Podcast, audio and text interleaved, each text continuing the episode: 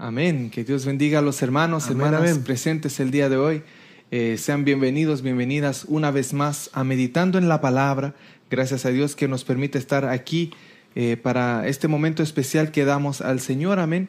De poder leer las sagradas escrituras, de poder meditar en ellas y sobre todo de ir aprendiendo. Mm, Así eso es, amén. muy importante ir aprendiendo muchas cosas. Cuántas cosas yo he aprendido en el transcurso de estos eh, estudios, estos capítulos de Meditando en la Palabra. Gracias a Dios ya estamos en Meditando en la Palabra, capítulo 50 y Tres. 53, amén. Y realmente que es solo gracias a Dios que hemos podido hacer más de 52 capítulos, es decir, más de un año. Es más de un año de tiempo, porque siempre a cada semana vamos haciendo esto. Entonces ya llevamos más de un año haciendo esto, gracias a Dios, amén. Y le vamos a dar gracias a Dios por eso. De la misma manera, pues le damos gracias a los hermanos, hermanas que nos han acompañado y los que se siguen uniendo y nos acompañan en, en este, en este deseo que tenemos de meditar en la palabra de Dios. Amén. Le damos las gracias a los hermanos Amén. lindos y queridos, mis hermanas también, que les apreciamos por su apoyo, por su tiempo, por el amor que ustedes le dan a la palabra del Señor. Nosotros apreciamos eso. Yo, aunque sea, yo lo veo como algo bien Amén, ver hermanos y hermanas en Cristo que tengan ese amor y esa devoción por las escrituras. Amén. Eh, así que vamos a entrar en eso para poder luego eh, concluir con el capítulo 27 del libro de los Amén, Hechos amén. Sí, y Señor. empezar un poquito el capítulo 28 ya casi casi cerrando ya el libro de los Hechos, concluyendo ya casi terminando. Amén. Si el Señor permite, pues pronto eh, vamos a estar terminando el libro de los Hechos y estaremos pasando a otros temas, porque hay muchos temas que hablar en la Biblia. sí. La Biblia no se acaba y, y esto es solo una pequeña parte de lo mucho que dice la palabra de Dios. Así que al terminar esto, amén, esperando que haya sido de bendición, vamos a pasar a otros temas que también son necesarios que hablemos, como lo hicimos al principio de Meditando en la Palabra, Amén. y hablamos en contra de muchas falsedades y advirtiendo al pueblo cristiano y temeroso de Dios de cuidarse de los lobos rapaces. ¿Cómo amén. Así poder que, interpretar bien la palabra del Señor? cómo interpretar, amén, y Las principios las herramientas de hermenéutica. Gloria a Dios, así es, para una buena interpretación de la palabra, amén, porque no es interpretación privada. Así que estaremos volven- volviendo un poco a esos Sí. rudimentos, amén, Amén. para poder eh, compartir una vez más con los hermanos cómo bien interpretar y con temas eh, importantes Así que hay que es, hablar hoy en día. Así que una vez más, bienvenido hermano, hermana de YouTube, Facebook y los que escuchan esto en podcast en versión audio. Dios le bendiga. Amén, Le damos las gracias es. al Señor, amén. Y pues eh, por todo lo que nos ha permitido, amén. Sí, y que. Dios eh, bendiga a mi hermana Rosa Escobar que está ahí conectada, mi hermana querida. Ella está ahí ya conectada con nosotros. Tenemos a la hermana Lucecita Molina también que está conectada ahí. Ella está viéndonos en vivo. Gloria a Dios, dice Así ella. mi hermana Lucecita Molina. Molina. Y todos los demás que están también compartiendo, gracias por compartir la transmisión, eso se aprecia muchísimo. Yo lo veo, yo veo la, la- las personas que hacen eso y que comparten, yo lo veo aquí. La interacción. La interacción, gracias. Y me doy cuenta del, del amor, amén, que usted tiene por todo este trabajo que hacemos para la gloria de Dios. Así que oramos, amén, Amén. presentando esto al Señor. Señor, sí, Señor.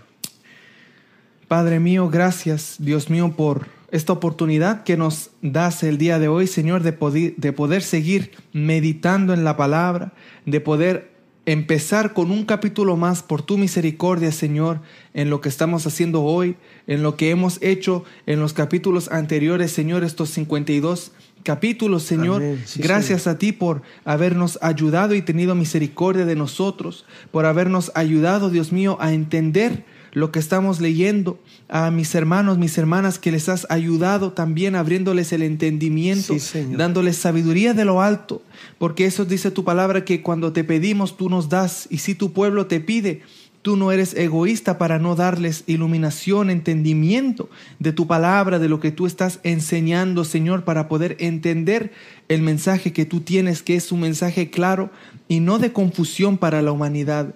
Gracias, Señor, por el día de hoy. Te pedimos por los hermanos y hermanas también que están llegando o que es primera vez Sí, que llegan, Dios mío, que también les abras el corazón, el entendimiento Sí, a tu palabra para que puedan escuchar tu voz. Y asimismo, Señor, te pedimos por nosotros mismos, para que podamos dar el día de hoy tu palabra como tú la dices, como tú enseñas, para Amén, poder hablar Señor. la verdad, Dios mío, la verdad que viene de ti, la verdad absoluta que solo eres tú, Señor, que no hay quien pueda contradecir la verdad, Dios mío, Amén. porque viene de ti. Señor, confiamos que el día de hoy va a ser de bendición para las vidas que están escuchando y también confiamos, Señor, de todo corazón que lo que estamos haciendo, Dios mío, no es en vano como dice tu palabra, sino que todo tiene un propósito, todo tiene su beneficio en ti, Señor, buscando lo bueno tuyo, Señor, tu palabra, obedeciéndote y amándote. Tu palabra dice que tú nos darías las demás cosas por añadidura, Señor. Y confiamos en esa palabra, creemos en esa palabra, buscando la justicia, lo que a ti te agrada, buscando hacer el bien, Dios mío, Aleluya. sabiendo que lo demás viene de ti, Señor. Esa es nuestra esperanza, esa es nuestra confianza, Amén. que no busquemos más allá de lo que tú nos quieres dar Sí, y de lo que es necesario para nosotros, Señor. Gracias, Dios mío, por mis hermanos, mis hermanas que se conectan de todas partes del mundo, Señor, por el tiempo que ellos dan en cualquier país que ellos estén. Gracias, Señor, y que todo esto sea para la gloria tuya, en el nombre de Jesús. Amén y amén. Amén, amén. Sí, Señor. Gloria a Dios, amén, por esa oportunidad, amén. Los hermanos se están uniendo todavía, así que perfecto, vamos a comenzar a a leer la palabra, amén, Amén. porque eh, ahí están ya- llegando los hermanos, gracias a Dios, amén. Así que comparte, hermano, hermana, para que sigan llegando más hermanos, amén. Esa es la bendición, amén, que puede hacer para nosotros el compartir, amén. Eh, la semana pasada, ¿ah? en el capítulo anterior, número 52, habíamos quedado que el apóstol Pablo iba en alta mar. Sí. El apóstol Pablo iba en alta mar y eh, habíamos visto que había pasado eh, momentos difíciles. Y no solo él, no Sí. solo él, sino que todos los que iban con él. La completa. tripulación, sí. Todos, desde el capitán Mm. hasta el dueño del barco, hasta los prisioneros. Los reos, todos. Los reos, todo el mundo. Los marineros, Lucas, todos tenían problemas ahí. O estaban pasando por el problema, incluyendo al apóstol Pablo. Pero nos damos cuenta y nos dimos cuenta la semana pasada de que no todos actuamos, incluyéndonos ahora a nosotros y a ustedes, hermanos, hermanas, no todos actuamos de la misma manera. No. Frente a una situación, la misma situación, con las mismas herramientas, no todos actuamos de la misma manera. Pero ¿por qué es eso? ¿Será porque somos, tenemos personalidades diferentes? ¿Porque fuimos criados diferentes? Hay muchas respuestas que se podrían poner ahí para decir, Exacto. por eso Pablo era así y Lucas perdió la esperanza como los, los demás. Pero hay algo más allá.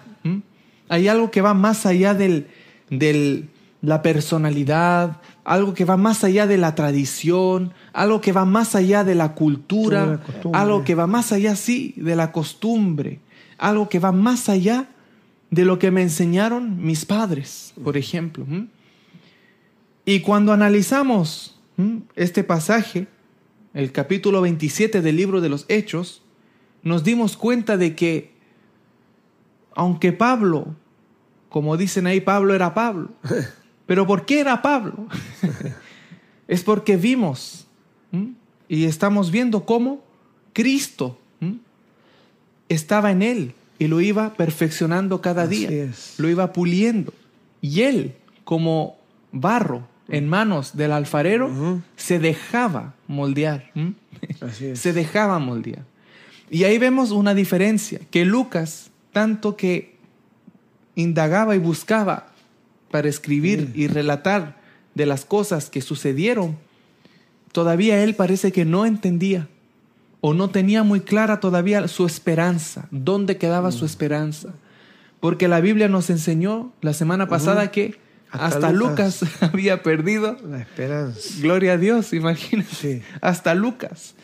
Pero él conocía, él ah, era Escribió doctor, era el, médico. el libro de Lucas. Escribió el libro de Lucas Y las maravillas de Dios estaban ahí. y, y habló de la resurrección y la, la- las horas que pasaron y cómo se, se abrieron los sepulcros. Y, pero cuando estaba ahí, estaba igual que como hablábamos, que los hombres de poca fe Sí. en la barca con Cristo. Eso lo es. mencionamos la Sí. semana pasada. Sí.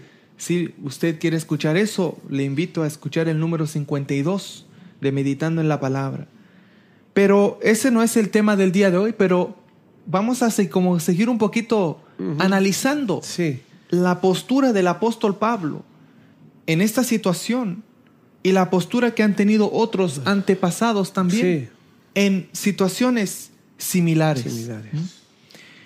Por ejemplo, hay uno, tú sabes, Sí. un siervo del Señor Amén. que también estuvo en el mar y Jonás, que también, sí, Jonás, Profeta Jonás. el profeta Jonás, Sí. y él también se encontró en una situación similar. Similar. Sí, lo que también por encima tocamos la semana pasada, que Sí, podemos ver que Jonás fue todo lo contrario a lo que hizo Pablo, que relatando su conversión, él decía, aún le decía a, Agripa, al rey Agripa, le decía, yo no fui rebelde al llamado y fui obediente amén, a lo que se le había dado a él. amén, sí, Entonces ahí mirábamos la otra vez el contraste que hay de un llamado que Dios le hizo a Pablo, donde él fue obediente al llamado, dice. él sí, amén, Mas sin embargo, el profeta Jonás eh, se le hizo el llamado de llevar esta palabra amén, a Nínive.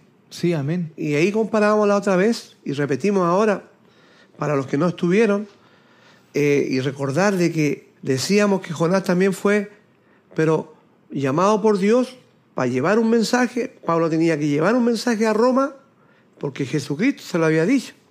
Ahora, el- el mismo Dios le había dicho a Jonás que tenía que llevar un mensaje a Nínive. así es, sí, Pero ¿qué es lo que hizo el profeta? amén, ¿Ah? Lo contrario, que Pablo, mientras venía la adversidad para no llegar a aquel lugar, él luchaba con llegar a ese lugar. era su propósito, Y amén, Jonás se le había puesto todo en sus manos para llegar sin ningún problema al lugar que Dios lo había enviado. Sí, a Nínive, y, sí. y- y Jonás hizo todo lo contrario. Amén, Él quiso huir de la presencia de la Jehová. presencia de Dios. Amén. Tomando ahí en Jope un- una embarcación que lo llevaría Tarsis. a Tarsis. Sí. ¿Mm? Y pagó el pasaje. y pagó un pasaje. O sea, estamos viendo cómo el hombre, a pesar de Dios con mano poderosa, le hace un llamado, un Dios que se le revela al profeta y le da un llamado, porque no era solamente que esa vez Jonás iba a hacer esa, esa encomienda, sino que Dios ya la había usado antes como profeta. Pero sin embargo, ahora él no quiere ir a hacer el, el, el mandato El que mandato. Dios le había hecho.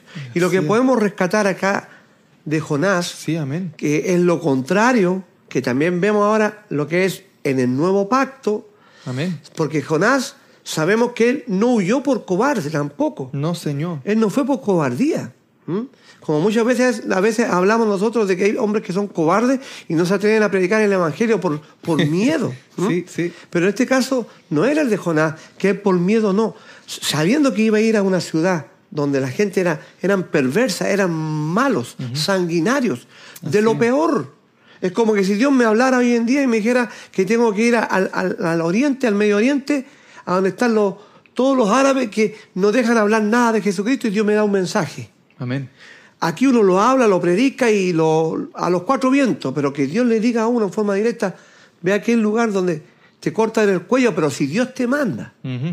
Y hablamos de la maravilla de Dios y de los milagros, y damos testimonio de los milagros de Dios. Además. Pero que Dios le dé una revelación tan contundente a uno y lo mande a ese lugar, tal vez ahora diríamos, ahora yo entiendo tal vez a los que le da miedo. ¿Mm? Pero cuando es Dios, en el caso de Jonás, miramos que no fue el miedo, No, sino que Jonás, conociendo a ese Dios grande y poderoso, dice que él huyó de la presencia de Dios, y sería bueno leerlo en el capítulo 4, Amén. versículo 1 y versículo 2, que ahí tenemos la respuesta del por qué Jonás 4, 1 y 2. no obedeció al llamado, ¿sí? Lo vamos a leer. Jonás 4, 1 y 2? Sí, Amén. Dice, pero Jonás se apesadumbró en extremo y se enojó. Y oró a Jehová y dijo, ahora, oh Jehová, ¿no es esto lo que yo decía estando aún en mi tierra? Por eso me apresuré a huir a Tarsis, porque sabía yo que tú eres Dios clemente y piadoso, tardo en enojarte y grande en misericordia, y que te arrepientes del mal. ¿Y sigo? amén, ¿no? Amén. Sí, está bien, el 41. Cuatro- Perdón, perdón, hasta el 2, perdón. Sí, el 12 será el 2, amén. Sí, está bien. Sí, pues ahí estamos viendo que la respuesta la tenemos de él mismo, porque él huyó no de, co- de cobardía ni de miedo, sabiendo que en aquel lugar los hombres eran sanguinarios, eran de temer. Pero él sabía que si él iba conociendo el corazón de Dios, que era un Dios misericordioso, Tardo en enojarse. tardo en, en- en airarse, dándole Piadoso, siempre la oportunidad. clemente, sí. Ah, Entonces, ahí podemos ver que eh, en la parte natural como hombre, porque esto tenemos que traerlo al día de hoy, todo creyente, todo Amén. creyente hoy en día que tiene a Dios, que tiene el Espíritu Santo, jamás va a pensar como Jonás. Amén. ¿Mm? Porque en ese tiempo, Jonás, eh, se- él representaba, digamos, el, el- el sentir de un pueblo. ¿ah? Amén. ¿Ah? El sentir de un pueblo israelita que así como sintió el profeta, así estaba ¿ah? el pueblo israelita, el pueblo judío, por decirlo Sí, así, sí. pensando de la misma manera que Jonás. Es un Dios. ¿Ah? Como eh, ellos siempre decían que era el Dios de ellos. Y como que los gentiles no tenían derecho a salvación. Y si él llevaba ese, esa proclama donde eh, Nínive iba a ser destruido, él esa- hubiera querido él que pasase así. Sí. ¿Te das cuenta? Porque, como quien dice, ellos no tienen posibilidad de salvarse. Ellos son tan malos que merecen ser destruidos. Pero Dios, Jehová, es clemente. Amén. Es de misericordia. Pero él sabía que si iba y los ninivitas se arrepentían, Dios también le daba salvación a ellos. Amén. Entonces, pues digo que él representaba un poco lo que es la mentalidad del pueblo judío, porque el pueblo judío, como se le dijo de un principio por el patriarca Abraham, que, que solamente ellos iban a ser la nación amada y querida, la niña de los ojos de Jehová, donde ningún pueblo podía hacerle frente al pueblo de Israel y que él era su Dios salvador y no lo comparaba, ninguno se podía comparar Amén. a este pueblo. Sí, ellos se les puso eso, que solamente ellos Amén. podían tener a este Dios. Sí.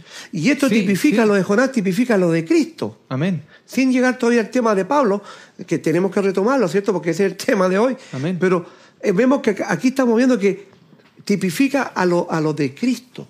Sí. ¿m?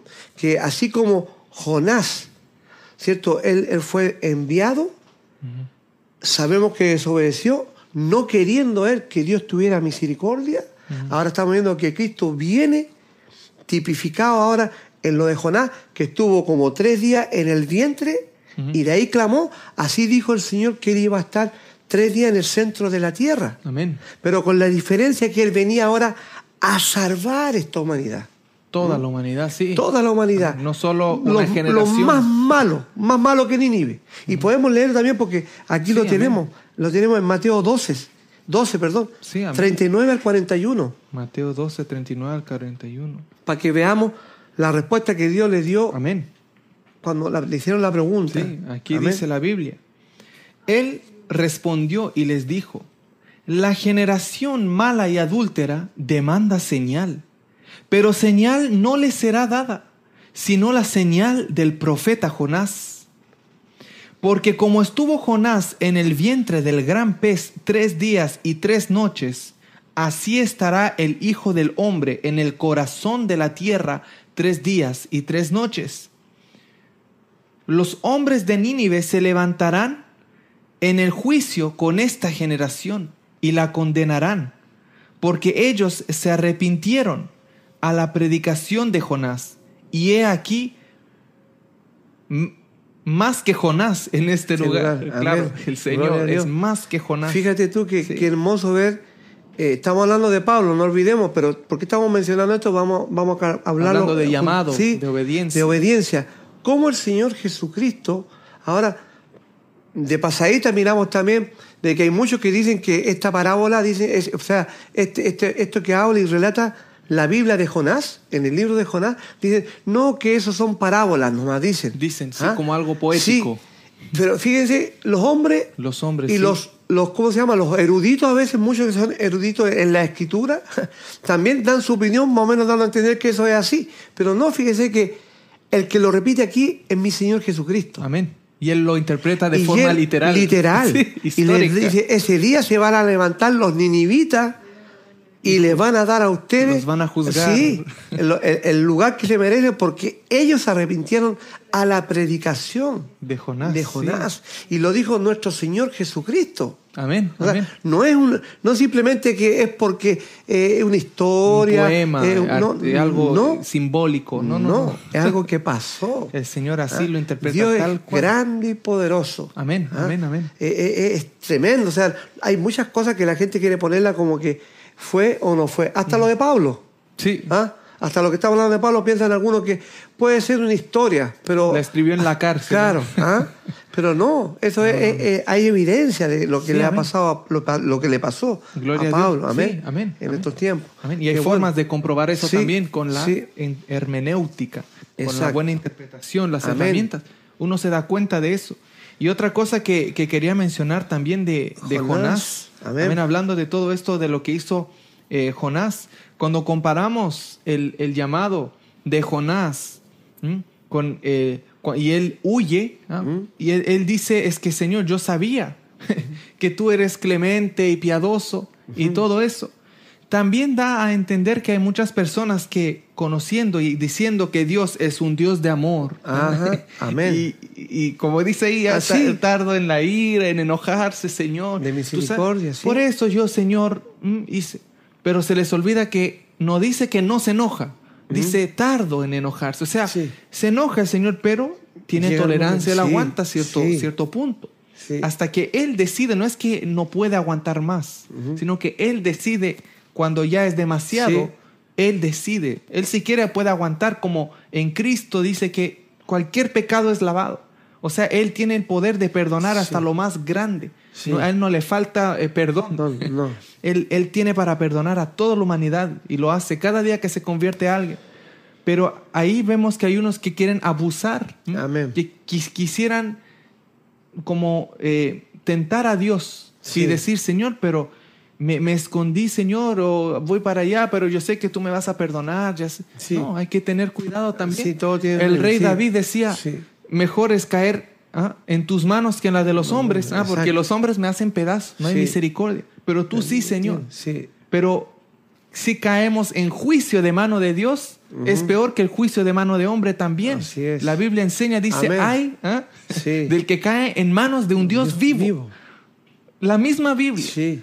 te dice, o sea, Rey David decía, Señor, mejor caer en tus manos para misericordia. Que, que tú me hagas justicia. Que tú hagas justicia, que los hombres, porque no hay misericordia en ellos. Así es. Pero si viene juicio, el juicio de Dios es mucho más grande que el juicio que pueden hacer aquí los hombres. Mi Señor Jesús dijo, no temáis por los que pueden dañar y matar el cuerpo, sino temed al que puede tomar el cuerpo Y alma. y alma y echarla a la ajena de fuego. Amén. O sea, es Dios mismo. Sí. O sea, Dios dice, sí, misericordia, no hay uno más grande que yo, pero en juicio y castigo, también yo soy el que más puede Así castigar. es, Amén. O sea, no tentemos a Dios. Exacto. Amén. Pero el, el apóstol Pablo, él conocía la historia de Jonás Sí. por la tradición judía. Aunque Pablo no predica a él de Jonás, él lo conocía. Sí, sí. Y mi Señor también conocía a Jonás y por eso lo mencionaba, para hacer referencia, para que las, las personas en ese entonces entendieran que lo que pasó con Jonás hace muchos años, ahora Cristo está diciendo, no les voy a 400 dar ninguna señal nueva, sino lo que hizo Jonás lo voy a hacer yo, pero en vez de ser en un pez, voy a estar en la tumba. Sí. ¿Mm? Y en el espíritu voy a estar en Sí. el corazón de la tierra. Sí. Y luego voy a salir de la tumba. No solo un pez que los científicos pueden Sí. pensar, no, ahora muerto, un cuerpo muerto. Y voy Sí. a volver, dice el Señor. Amén. O sea, ahí vemos una diferencia que Cristo menciona a Jonás Y ahora Pablo, que conoce a Cristo, porque está todo conectado, Sí. Pablo, que conoce a Cristo y conoce seguramente la historia de Jonás, Sí. él no comete ese error. Él estando ahí, en, en la barca, él hace lo que tiene que hacer y va con el propósito a donde tiene que llegar. Sí. ¿m? Es, es algo bonito que se, Sí. que se ve ahí.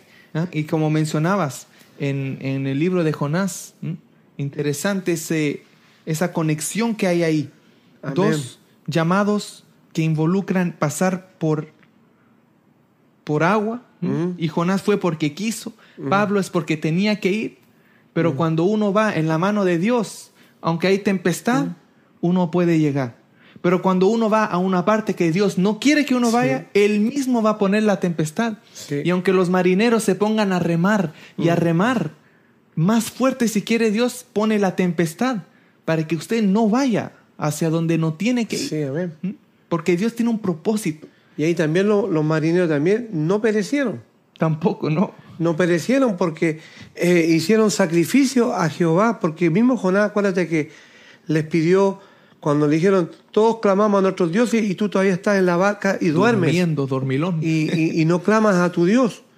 Tal vez Él te oiga. sí, sí. Y el único que tenía al único Dios verdadero El único que podía eh, escuchar. eh, era, era Jonás. Amén. Y él inmediatamente dijo, lánceme al agua, Sí. porque yo sé que todo este mal ha venido por mi causa. Y ellos confirmaron Pero, que era eh, así pero cuando y- tiraron ellos- suertes. Y ellos justamente tiraron suerte, pero me- tenemos que mirar que también ellos de un solo no, no lo tomaron y lo tiraron. No. Ellos trataron de salvar el, el- igual el, el- el- La vida, el la perecer. Sí. Pero hasta cuando ya vieron que se iba enfureciendo cada vez más, es que dice que obedecieron lo que dijo Jonás Amén. y solamente les hizo caso.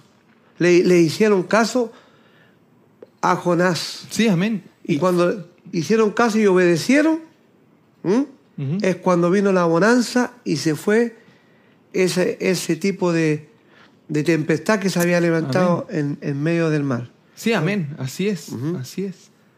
Él decía que lo tomaran y lo echaran. Sí, ah, está Así buscando es. ese. Sí. No sé. Dice, Jonás. y aquellos hombres trabajaron para hacer volver la nave a tierra, mas no pudieron, porque el mar se iba embraveciendo Ajá. más y más contra ellos. Y el 14, primera eh, Juan 1, dice, entonces clamaron, ¿ah? clamaron a Jehová. ¿Jonás está leyendo?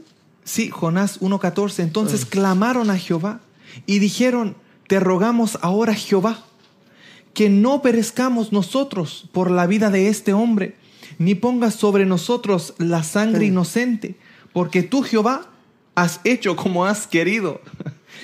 Y tomaron a Jonás y lo echaron al mar, y el mar se aquietó en su furor, como Amén, tú dices.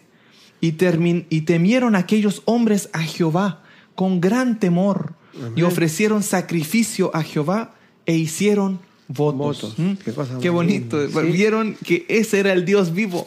Le clamé a este, al de allá, ni uno. Y hay uno que dice ahí, yo soy hebreo. ¿Mm? Yo soy hebreo. Y se Y salvaron. mi ¿ah? Dios, ajá, Wow. Y ellos se, se le convirtieron, le se pidieron, convirtieron sí. a Dios. Sí, hicieron votos, o sea, se, se entregaron, se hicieron ritos para ser parte de obediencia a Dios. Y ahí pues, y se calmó todo y Jonás en el agua, Sí. donde, hacia donde tenía él que llegar. Sí. Ahí vemos que cuando uno obedece el llamado de Dios, cuando uno obedece lo que Dios tiene para uno, el Señor mismo, la Biblia dice que nos va capacitando. Dice la Biblia que al que llamo, al que llama, capacita. Sí. Y Dios es el que va dando esa capacidad. Pero si usted va a una parte donde Dios no lo ha llamado, Ajá. no va a estar capacitado para hacerlo. Si Dios ni lo ha llamado. Dios ni lo ha llamado. Pero cuando usted a un lugar o hacia un propósito, cuando Dios lo llama a usted, hermano, hermana, y usted obedece y va en, en integridad, no va tampoco diciendo, el Señor me profetizó que voy a ir a Roma, voy a ir a tomarme fotos, Ah. voy a salir en las redes sociales ahí tomando solo en la playa. Ajá. ¿Mm? O sea, con un corazón limpio, entendiendo el propósito.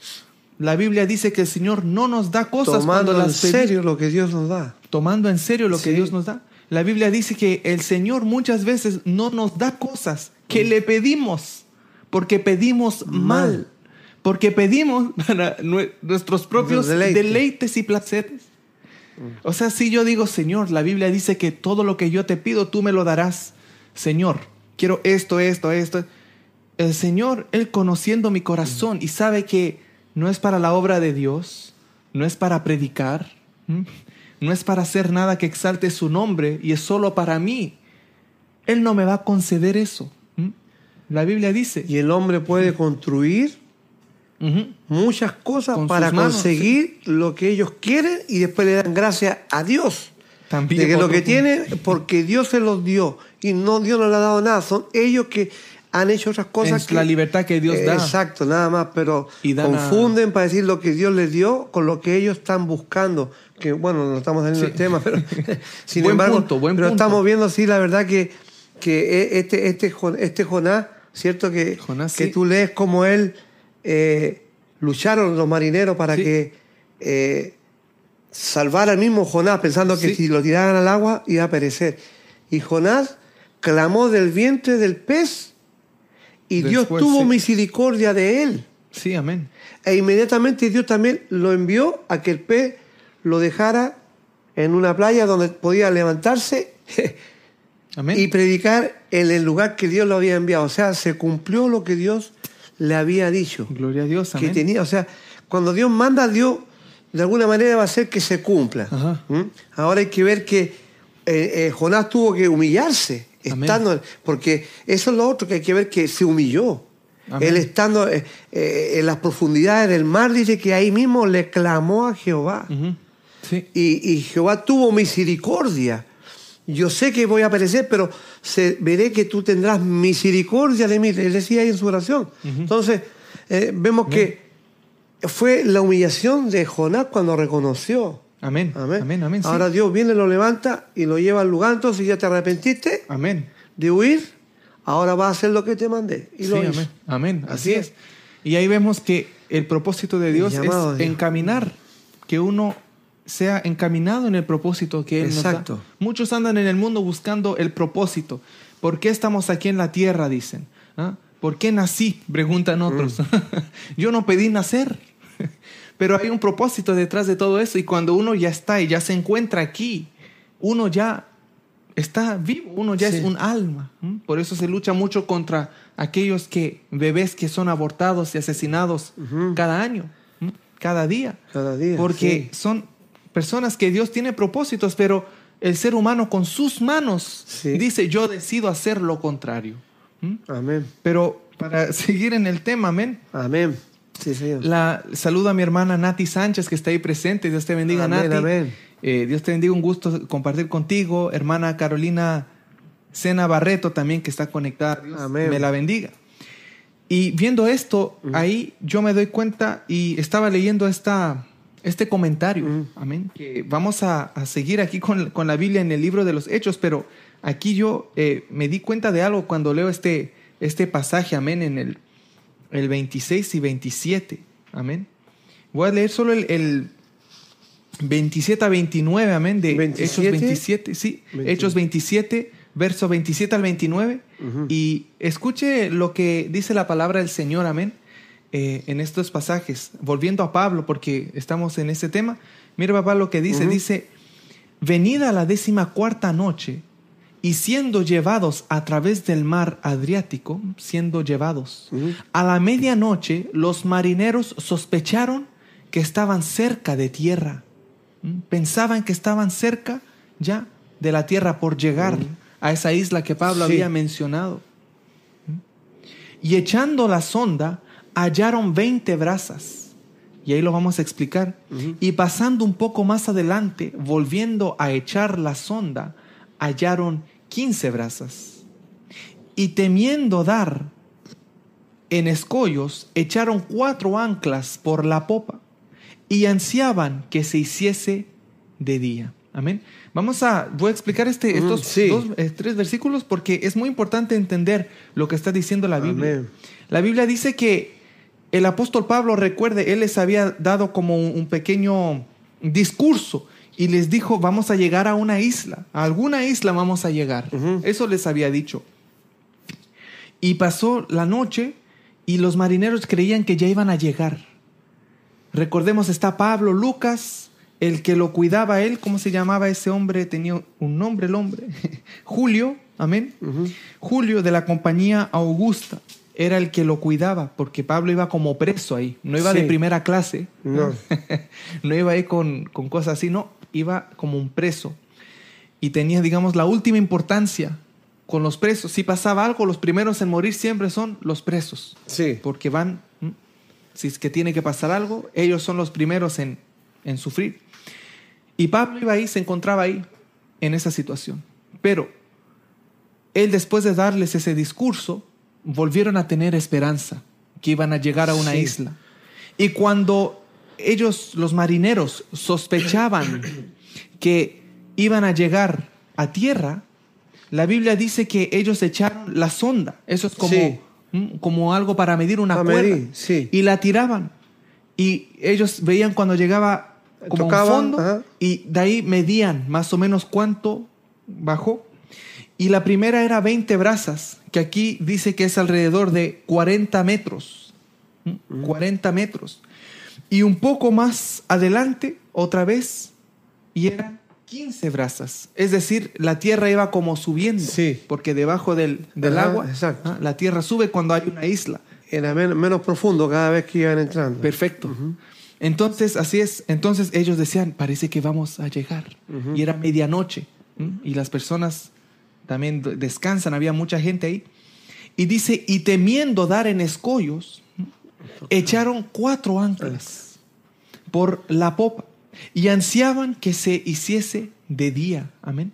Yo aquí tengo una imagen, tengo una imagen de, de una ilustración nada más para que entienda lo que es la popa y, Y la la proa. proa. Cuando la Biblia Amén. habla de la popa y la proa del barco. Amén. Aquí dice la Biblia, en la parte de arriba, la punta, digamos que va al frente, Frente. del barco, la que va hacia adelante, Eh. donde en el Titanic, ah, Sí. es la película que sale la Sí. mujer y el hombre la abraza por atrás. Esa es la proa. Es la parte del frente de el barco, del barco. Sí. Y la parte de atrás se llama popa. La popa. Esa es la parte mm, normalmente que es más maciza y más gruesa del barco. Y la, la proa, que es la parte del frente, es la parte Sí, normalmente exacto. más angosta, porque va rompiendo abriendo, sí, y abriendo el camino. Dios bendiga a mi hermana Dora Quintana, gloria a Dios. Y a mi mamá también, hermana Eli Núñez, que está ahí Amén. conectada, gracias a Dios. Entonces, eso es solo una ilustración, no era ese el barco, no era tan como yate. para ubicarse, sí. Pero era para que se ubique y tenga una idea conmigo para que cuando vamos leyendo aquí y dice que echaron cuatro anclas por la popa, es decir, la parte de atrás Ajá. de la barca más, la parte más gruesa, echaron cuatro anclas, Anclas. para darle peso y ansiaban que se hiciese de día, es decir, es como que frenaron, Sí. es como que le pone parking al carro, frenaron Ah, un poco el barco quedaron. para que no se mueva mucho. Anclado, sí. Quedó anclado, exactamente. Gracias. Y después la Biblia sigue diciendo en el 30, entonces los marineros procuraron huir. Se querían escapar, Sí. dice, querían huir de la nave. Y echando el esquife, recuerda el esquife, Esquife, el sí. barquito, la barquita pequeña, como de para ir a irse, dice, y echando el esquife al mar, aparentaban, inteligentes los Sí. marineros, aparentaban como que querían largar las anclas, las anclas Las anclas, de proa. O sea, ellos daban a entender que estaban poniendo más anclas. Sí. Pero ellos lo que de verdad están haciendo, estaban, querían bajar el esquife, Ajá. querían ah, preparar la barquita Sí. para ellos irse de ahí, Sí. para decir, mira, esto yo no sé si van a llegar hoy o mañana, pero nosotros nos vamos. Pero los marineros, hay que recordar, Sí. eran los que sabían cómo funciona un barco, Así es. sabían cómo eran los nudos que había que hacer, Sí, Las velas, cómo se levantan. las velas, sí. el timón, Sí. mm, con el, juntamente con el capitán. Tam. Ellos eran los que estaban a cargo de eso. No era solo un conductor, era un equipo que hacía que avanzara Mm. Ese barco. Amén. Entonces, cuando vemos eso, la Biblia nos habla de, de esa situación y mire lo que dice aquí la Biblia que pasa después. Dice, pero Pablo, Pablo, Pablo, ah, estaba despierto Pablo. Pero Pablo dijo al centurión, él estando preso, Ajá. le habló al que lo cuidaba y le dice al centurión y a los soldados, si estos no permanecen en la nave, ¿ah? los tiene descubierto, ¿ah? Sí. vosotros no podéis salvaros. O sea, si los marineros se van, los soldados ustedes y el centurión, todos va- a perecer. se van a morir. Sí. Y nadie se quiere morir. Y sabiendo que si escuchamos estas palabras, como que contradice lo que dice en el versículo 22 an- anterior, donde les promete que nadie, y que Dios me los concedió Sí. a todos. pero es que eso está sujeto Entre- a obediencia. Amén. Porque eh, Dios les dijo que ellos iban a ser salvos y, y le reveló a Pablo que la nave pues, iba a sufrir, pero ninguno iba a perecer. Amén. En el versículo 22 por ahí. ¿no? Amén. Sí, entonces, sí, así es. Entonces, ¿qué estamos viendo? Que Dios dijo eso y va a pasar como Él lo dijo. Ahora Pablo parece que estuviera diciendo como lo contrario. Pareciera. Si ellos no están aquí, ustedes no se van a poder salvar. O sea, lo que Dios prometió no se va a cumplir. Sí se va a cumplir, Amén. pero siempre está sujeto a qué? A obediencia. Amén. Eso, eso es lo que, no vamos a entrar en ese tema ahora, pero es lo que hablamos siempre de la salvación. Amén. ¿Ah? Y lo- eh, ellos van a ser salvos, pero que obedezcan lo que se les está diciendo, para que se cumpla lo que Dios dijo. Y que es diferente, Ajá. que hay cosas que Dios promete y no depende de nada. Eh, ah, sí. Él, aunque yo grite y patalee, se van a cumplir también. Es- otro tipo de profecía. Sí, exacto. Solo para aclarar. o sí. decreto que Dios dijo. Ajá, Ajá, amén, exacto. amén. Entonces estamos hablando y entendiendo que ahora no es que Pablo se esté contradiciendo, sino que le está diciendo para que obedezcan porque Dios les había prometido eso. Amén. que Gloria a ninguno Dios. iba a perecer. Gloria a Dios. Pero él le dijo, ahora si desobedecen es porque ustedes no están cumpliendo con el mandato que Dios Amén. me reveló Sí, sí, que lo iba a hacer. O sea, por eso que el hombre siempre, cuando se, siempre decimos ahora, tomando un puntito aquí, el hombre cuando se vaya a condenar es porque el hombre quiere condenarse. Amén. Es porque Dios vino a darle salvación a todo el mundo. Amén. Y quiero, quiero eh, agregar ese punto que tú estás diciendo. Pablo, cuando dice esto, tú mencionabas que él les había dicho que se iban a salvar. En Hechos 27, 22, el apóstol Pablo dijo, pero ahora os exhorto a tener buen ánimo. Bueno, ¿Mm? exacto. Bu- tengan buen ánimo, pues no habrá ninguna pérdida de vida entre vosotros, sino solamente de la nave. Él eso dijo guiado por Dios. Exacto. Pero lo primero que les dijo, dijo, pero ahora os exhorto.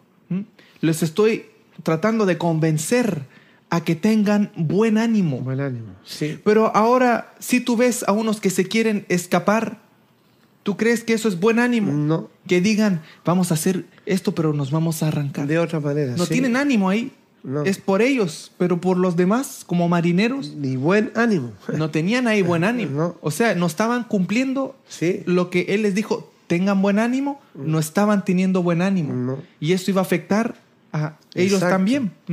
Entonces Pablo les dice, pues si se van ellos, se mueren ustedes.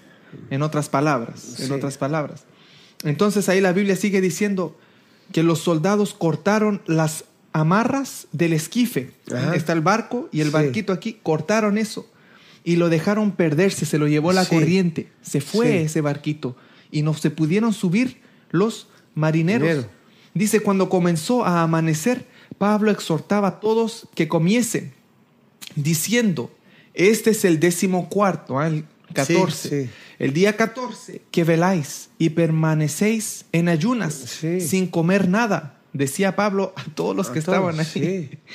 Por tanto, os ruego, por favor, que comáis por vuestra salud, pues ni aun un cabello de la cabeza de ninguno de vosotros perecerá. ¿Ve? O sea, para los marineros parecía oportuno escaparse a medianoche. Sí. Pero Pablo los obligó, poco menos por sí. medio de los soldados, a quedarse, pero todavía les dice, y nada malo les va a pasar O sea, a ninguno, nada. ni un pelo, dice, ni un pelo, ni un cabello de la cabeza de ninguno de vosotros perecerá. Así es. ¿Mm? Y habiendo dicho esto, tomó el pan y dio gracias a Dios. ¿Mm? Él Amén. hablándole a toda esa gente, le dio gracias a Dios. Dice, en presencia de Todo. todos. Sí.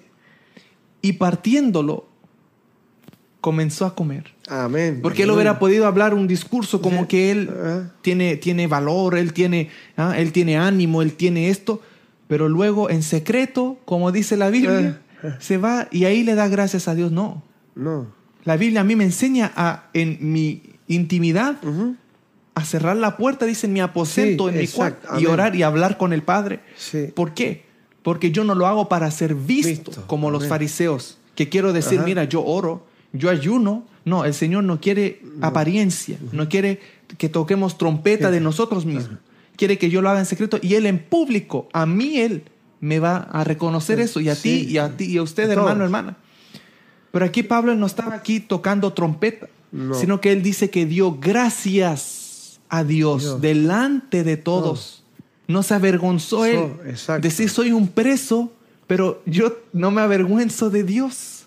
Aunque ellos no entiendan, pero sí, Sí. tienes a un Dios poderoso que haces encadenado. Yo tengo al Dios vivo que ustedes no lo tienen porque a Él le habló, a Él le reveló y le dijo va a tener misericordia de todos ustedes. Y aunque me vean Aunque- encadenado, sí. pero yo tengo al Dios vivo. Amén, gloria a Dios. Y eso es lo que predicaba el apóstol Ajá. Pablo. Y aquí quiero leer le- Sí. el comentario que te había Amén, mencionado. amén. El nombre del, del comentarista es A.W. Tozer. Amén, por si alguien quiere buscar. Amén. Luego para conocer Sí. quién es que escribe esto, pero yo ya lo leí y lo encontré, amén, Sí. eh, bíblico y muy interesante de la forma en sí. que lo pone este comentarista aquí para hablar de lo que pasó aquí, de todo lo que ha pasado en el barco. Ajá. Dice, cuando sopló una brisa del sur, la nave que llevaba a Pablo navegó con suavidad, y nadie a bordo sabía quién era Pablo, ni cuánta fuerza de carácter yacía oculta tras aquel exterior llano. Porque él no parecía, Sí. la gente no sabía que él es un apóstol por voluntad de Dios y no de los hombres. Ajá. No sabían que él ah, tuvo ese encuentro con Jesucristo, ah, que lo, lo- vio el resplandor de Cristo. Eh, La Ajá. gente, no todos sabían eso. ¿m? Veían como un preso más. Entonces no conocían lo que él tenía dentro, Amén. fariseo de fariseos, que a los, estudiado a los pies de Gamaliel, Gamaliel, ¿no? sí. Y ante la ley irreprensible, o sea, no- celoso en la- celoso en la ley más que sus padres.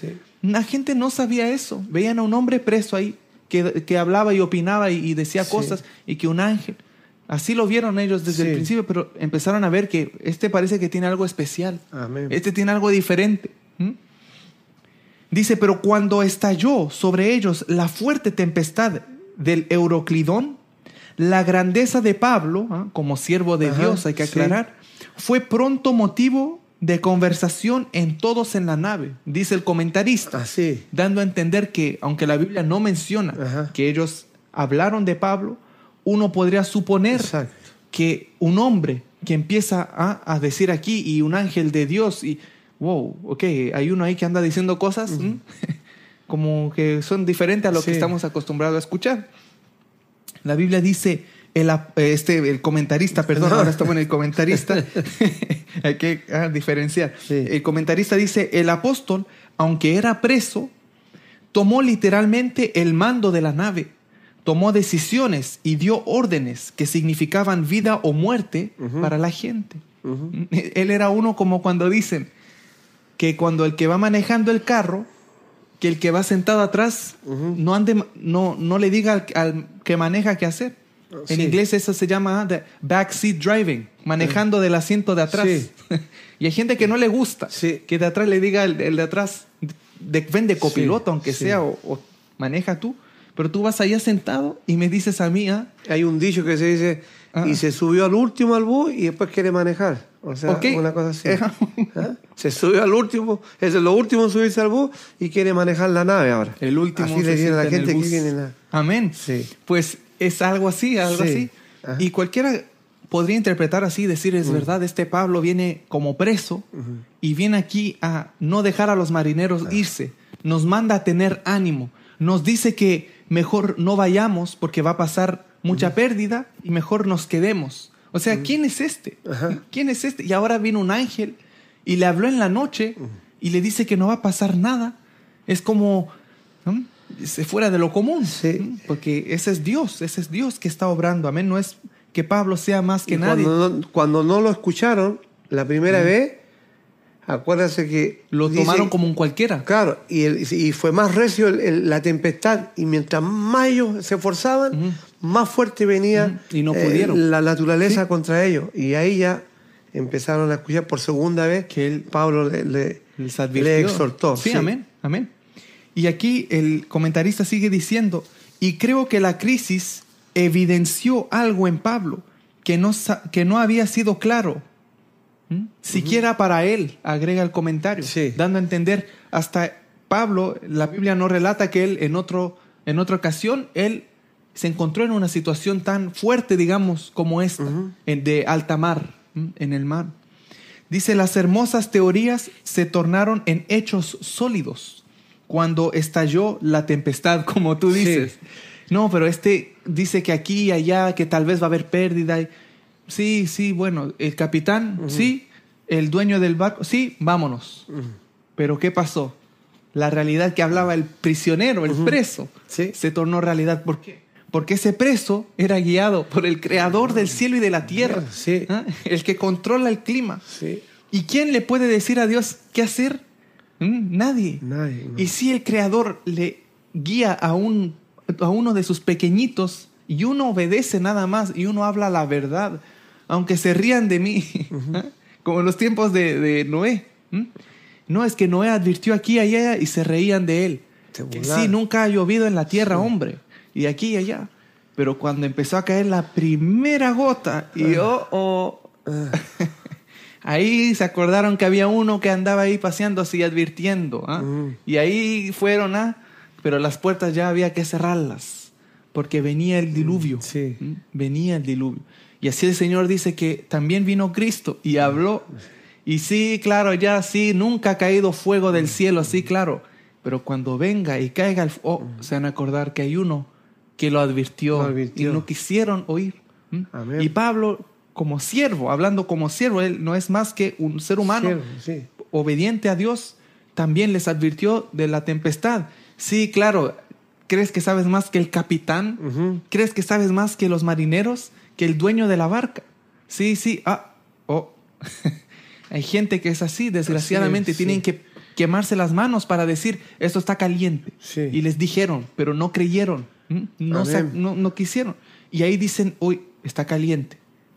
Sea ojalá que sea como dice, ah, que sea las manos nada más, y no sea Sí. todo el cuerpo. Cuerpo. Que uno aprenda y diga, oh, sí, entiendo ahora que hay un Dios.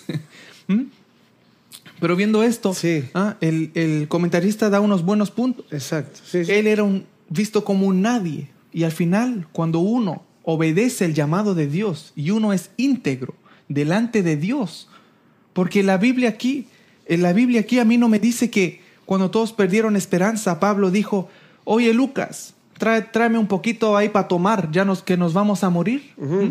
Vamos a morir aquí en alta mar, así que tráeme un poco de sidra, tráeme vino, tráeme comida. No dice eso. Sí. Porque Pablo hubiera podido decir, sabes, me voy a morir aquí, Sí. creo que no llego a Roma, así que emborrachémonos y muramos aquí nomás. Claro. ¿Qué, vamos, ¿Qué le vamos a hacer? Perdió la esperanza Perdió todo, la esperanza. claro. Pero Pablo, él No. fue íntegro. Eso es un, punto que un día hay que hablar, la integridad. Sí, sí. Aunque no lo podía ver nadie. No estaba Pedro, no había nadie de los cristianos Sí. para juzgarlo y señalarlo. Él igual se portó bien. Él no necesitaba que lo, lo anden juzgando, que la hermanita diga, ay, el testimonio. No, él no, no necesita. Cuando un cristiano está bien arraigado en Amén, Cristo, no necesita amén. que usted vaya a la esquina y decir, ah, no hay hermanos de la iglesia, ahora me suelto, me porto como soy. ah, ¿Me entiendes? Ahora sí. ¿ah? Y no hablo de estar relajado en la casa, me No, refiero no. mi, mi, mi, mi O la forma apariencia de, religioso. después. Exactamente. Ando así como piadoso porque está la hermanita, el hermanito, pero cuando no hay nadie, camino así como pandillero y, y maltrato a la gente. Ay, pero está la hermanita y ahí me porto mi hermana, Dios me la bendiga. Sí.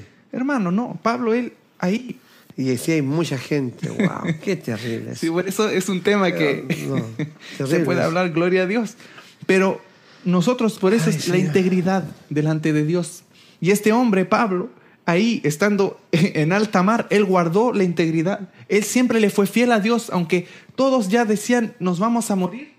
Él decía, yo le soy fiel a Dios hasta la muerte. Muerte, sí. Y no voy a morir aquí. y así fue. Y yo sé que va el tiempo Ay, sí, avanzando, amén, sí. y, y queremos tocar otro punto, pero No sé si vamos a alcanzar, tal no vez creo, no alcanzamos. no. Amén. Lo dejamos para otro día, pero. sí, porque otro más se alarga más. amén. Después. Y, y un bonito lo que viene no, después. No, si te digo yo, estoy hablando de, de integridad, ah, me hace recordar de Sadrach, Mesach y Abednego. Amén. Gloria ¿Ah? a Dios. Gloria Me acuerdo a Dios. de eso yo cuando habla de la integridad, o sea, el fuego está ahí. está el fuego ahí. Los enemigos de uno ahí, sí. y, y los demás, todo acusándome porque no me postré ante la estatua de... la presión el- social, como sí, le llaman, por no Y tenía que postrarme y un adorar al... ¿Qué le era el...? Nabucodonosor, Sí, ajá, justamente. a un ídolo, sí. Y tenía que postrarme, porque el edicto había dicho que había que postrarse. Incluyendo Ah. del más alto a más Ahí bajo. tenemos a, a Mesach, a Abednego, Ujú. íntegros para manifestar la fe en un Dios vivo. Amén. Que aunque no Eh, me vea el de allá. no Daniel, no, Daniel.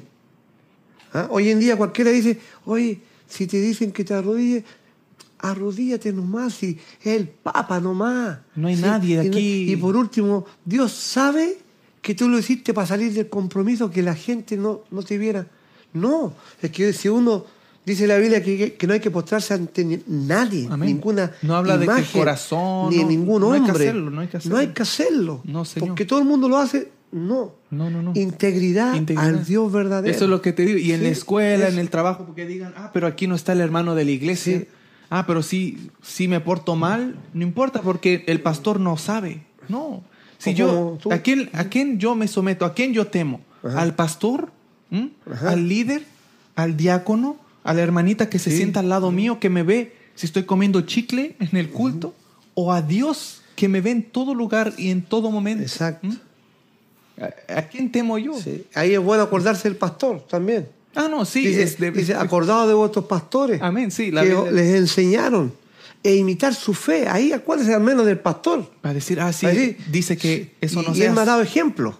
Porque Amén. los pastores dan ejemplo también. Sí, sí, ¿Sabes? por supuesto. ejemplo. Como Entonces, dice la Biblia. Dice, mi pastor me ha enseñado a hacer, hágalo por obediencia. Gloria a Dios. ¿Ah? Amén. Entonces, eh, y Dios está mirando que ya se va canalizando una obediencia a la palabra de Dios Amén, también. así es, O así sea, yo te digo, como tú en la universidad, si vas a la universidad y tú ves que todos los universitarios son de tal manera y hablan de tal manera y opinan de tal manera, tú te metes ahí, coladito ahí, total, aquí no tengo ningún Somos de hermano. los mismos. No, claro. ahí es cuando uno tiene que brillar, hacer la diferencia. Como Pablo en el barco. Exacto. Amén, Y amén. sin, sin decir, aquí tengo una Biblia y con la Biblia de abajo. No, tampoco. Es, es lo que uno va a sacar del Amén. corazón Sí, y sí. del testimonio que va, a hablar del Dios vivo. Porque una cosa que yo puedo andar también con la Biblia, Amén.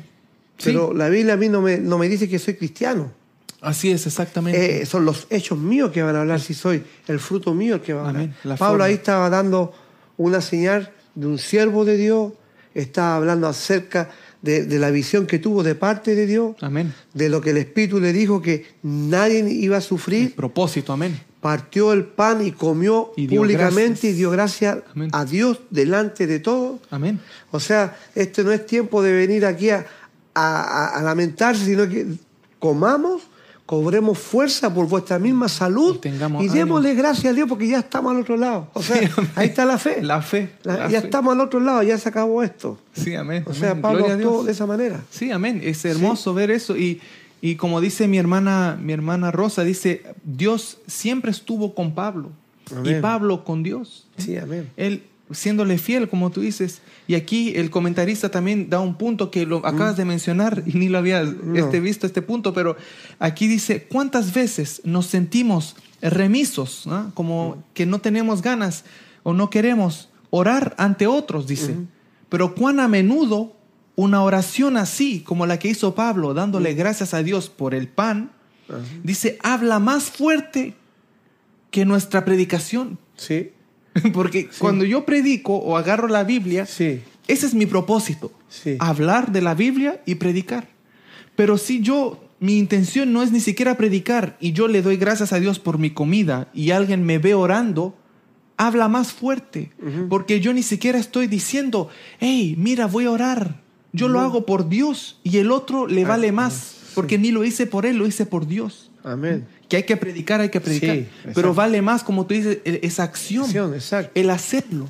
Y él le dio gracias delante de todos, no le dio vergüenza que esté eh, el Julio El- que se sí, llamaba el el, el Julio, hombre, que esté Lucas ahí anotando todos los detalles, que Sí. estén ahí los otros. pre- no, Los presos que se van a burlar de él, Los porque son marineros. malos tal vez. Sí, ¿Eh? sí, Eran delin- matones. delincuentes y por eso los querían. Bueno, vamos- más adelante vamos a leer eso. Amén.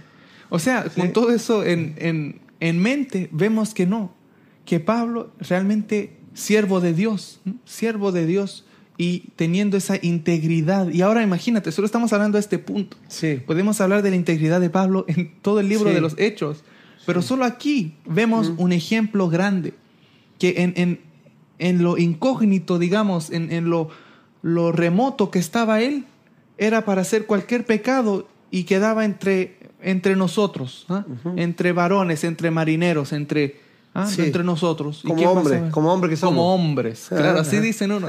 No, esto queda entre nosotros, entre amigos. Él hubiera podido pensar así, hubiera podido decir, Lucas, no anotes esto, si quieres, este, te- pásame la pluma y voy a tomar un poquito de, de sidra porque ya estoy perdiendo la esperanza. No, no, no pasó eso. No. Sino que aquí claramente la Biblia nos dice que aunque no hubieran querido escribirlo, Pablo vivió para contarlo. Porque si Lucas se muere también y se le moja todo lo que escribió, ¿ah? y Dios no permite que se recupere, no tendríamos el libro de los hechos. Pero no perecieron, sino que lograron, porque por Amén. eso tenemos el libro aquí de los Sí. hechos, para Y leer. Está relatado todo lo que Está pasó. todo relatado. Y vemos que hubo victoria Amén. y no los marineros no se tuvieron que escapar como pensaban hacerlo. Pero vemos la obediencia al llamado. Amén. Voy a seguir Amén. leyendo para terminar, aunque sea el, el Amén. capítulo. Amén. Amén. Él le dio gracias a Dios. Dios bendiga a mi hermana Dora Quintana, que está conectada Amén, también. amén. A todos los que están ahí, mi hermana Leonor Oliveira también, Dios le bendiga. Mi hermano Jorge Mancilla, amén. Hermano querido, amén. Eh, ya vamos a, a- a ir avanzando. Aquí dice la Biblia, Dios bendiga a mi hermana Carmen Paredes también, que está ahí conectada, hermana Carmen. Dios me la bendiga. Mire, y la Biblia dice, entonces todos, teniendo ya mejor ánimo, comieron también. Sí. O sea, ellos también tenían que comer. Y éramos todas las personas, incluyéndose Lucas, Sí. ¿sí? en la nave 276. Wow. Primera vez que ahí se menciona cuánta gente iba. Sí. La Biblia guarda esto como ya para el final. Sí. en vez de decir, y había así, y, y- y vino aquí el, el- la tempestad y éramos como 200. No, cuenta todo eso y al final dice, y éramos- o sea, la mente humana, Sí. ¿ah? la mente humana tiene como que ver para creer, así Sí. dice uno. Pero yo cuando leo esto, yo digo, de verdad que solo con 10 personas en un Sí. barco, o 20, 50, y ahora 276. 176. ¿Sabe cuánto pesa eso de gente? ¿Sabe cuánto pesa? Para ir en un barco y con tempestad. Bendito es el Es como Señor. Un vuelo de avión 737. Sí. Esos grandes. Es como un vuelo de avión. 250, 300 personas. Sí, Sí. es bastante, bastante. Sí. Y la Biblia sigue diciendo, y ya satisfechos, aligeraron la nave, echando el trigo al mar. ¿Mm? Según unos dicen que este trigo venía de Egipto, dicen algunos, porque en aquel entonces Egipto era productor de trigo, ¿Mm? como se ve en Génesis con José. ¿Mm? José cuando tenían trigo. Algunos dicen que viene de Egipto, pero otro punto. Amén. Eh, y la Biblia aquí sigue diciendo, cuando se hizo de día, no reconocían la tierra. Dios bendiga a mi hermana Austri Vinces también, que dice, Amén, gloria amén. al Eterno, Gloria a Dios, bendiciones, ministerio. Mi hermana querida, mi hermana Austri, Dios me la bendiga, un gusto siempre compartir con Sí, usted. Señor. Y dice que cuando se hizo de día, dice la Biblia, no reconocían la tierra, pero veían una ensenada que tenía playa, en la cual acordaron varar, si pudiesen la nave, tratar de estacionarse para Sí. que me entiendan ahí, poder frenarse ahí, eso querían hacer, si es que se puede. Cortando pues las anclas, las dejaron en el mar, largando también las amarras del timón, e izada al viento la vela Amén. de proa, la de atrás. Sí. Enfilaron, La proa. sí, la vela de proa, enfilaron hacia la playa. Ellos querían llegar ahí para estacionarse. Dios bendiga a mi hermana Gif Rocío. Muy Amén. pronto voy a leer su comentario, Amén, mi hermana querida. Dice, pero dando en un lugar de dos aguas, ¿m? hicieron encallar la nave, y la proa, hincada, quedó inmóvil, y la popa se abría con violencia del mar. Una ilustración de Sí. esto sería que cuando ellos llegaron, algunos dicen que era como un canal, Sí. y que habían como dos corrientes. Y cuando llegó el barco, dice, hicieron encallar la nave y la proa, es decir, la parte de atrás, quedó inmóvil, se fijó, quedó frenada eh, eh, con la arena ahí o con ah, en, atascada. Y la popa, la parte del frente del barco, se abría con la violencia del mar. Sí. O sea, se estaba como torciendo Sí. esa barca ya. Sí. Estaba como para romperse. Eh, eh, es como... Se torcía. Si, si usted agarra algo, ah, unos los anteojos, y usted lo, lo mueve de los dos lados, se mueve completo. Ah, Yo muevo aquí, muevo acá. Pero si es sujeto a este lado y solo muevo este, lo voy a terminar por romper. ver, es un ejemplo. Entonces, así estaban ellos, pero con el barco. Y dice que se abría con la violencia del mar. O sea, estaba ya para... que esa madera es flexible Sí. hasta cierto punto, Sí. naturalmente, Sí. cuando está... Pero estaba por romperse. Y dice entonces los soldados acordaron matar a los presos para que ninguno se fugase nadando. O sea, en otras palabras, esto ya se está poniendo feo. Aquí parece que la barca se va a romper aquí. Y antes que se arranquen estos, los vamos a matar. ¿Mm? Ajá. Los vamos a matar para que no se arranquen, pensaban los soldados. Sí. Pero. Pero el centurión, ahora no era Pablo, era el centurión, queriendo salvar a Pablo.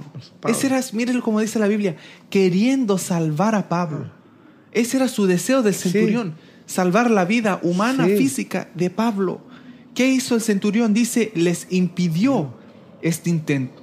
Yo me imagino, y por lo que entiendo, que Sí. él era de un rango superior Sí. que los soldados. Él era un centurión. Sí. Les dio orden. Y él les decía, "Mm, no, no, No lo hagan. No, la idea que tienen tal Porque vez matarla a los demás iban a matar a Pablo también. porque era lo justo. Sí. Eran todos los presos Prisionero. prisioneros, caía Pablo también entre medio. Y dice que se los impi- les impidió este intento y mandó que los, pu- que los que pudiesen nadar se echasen los primeros. O sea, dijo, Ujú. traten de salvarse, sálvense, Sí. les dijo. Ya que los van a quieren matar. Ah, sálvense Pero mejor. no se iban a morir. Sí. Dios y que saliesen a tierra. Porque por lo que vimos, este hombre, Julio, el centurión, Sí. era alguien que trataba a la gente con Humanidad. con mucha humanidad. Con mucha humanidad. ¿m? Ujú. No las trataba como cualquier cosa. Sí. Y los demás, ¿m? que no podían nadar para salvarse, él mandó que se fueran algunos en tablas Ujú. y otros en cosas de la nave. Sí, un pedazo de algo, Sí, algo, un- barril, Sí. no sé. Y así aconteció que todos, dice la Biblia, se salvaron saliendo a tierra. Gloria a Dios, y ahí termina el capítulo. Sí. Y queda uno más, pero ¿qué vemos ahí? ¿Mm? ¿Se cumplió la palabra de Dios o no, Sí, papá? exacto. Al pie de la letra. Al pie de la letra. Pereció la nave, se, se rompió, se perdió la nave. Sí. Fue una pérdida, como dice también la profecía que el Señor le dio a Pablo. Pero se salvaron también Todos ellos, los que ninguno, tenían. ni un Ninguno cabello. pereció, ni un cabello, ni una salió herido, ni, ni lograron matar. Pero ahí yo veo que Dios tocó el corazón Oh, exacto. del centurión. Sí, pues Dios hace todo, sí. Porque Pablo les había dicho, ni uno de ustedes va a morir. Y ahí cuando iban a matar a los presos, Pablo, él no, él no, él no habló. No. Pablo, él no los defendió según lo que dice la Biblia, sino que el centurión llamado Julio, él de su boca salió Sí. para decirle a los demás soldados que no, no lo hicieran, cumpliendo la palabra profetizada Sí. por Pablo. Porque si yo doy una profecía de parte de Dios, pero tal vez no, no era de parte de Dios, tal vez digo que es de Dios y no se cumple, Ajá. yo con mis manos puedo tratar de aparentar y decir, Sí. no, Dios dice que esto va a ir acá. Y yo lo pongo, ¿viste? Se cumplió, pero soy yo. Sí. Pero cuando Dios dice, aunque yo no haga nada, va a venir otro de allá y lo va a hacer. Y Sí. se va a cumplir. Y no, van a- no voy a tener que estar yo siempre involucrado.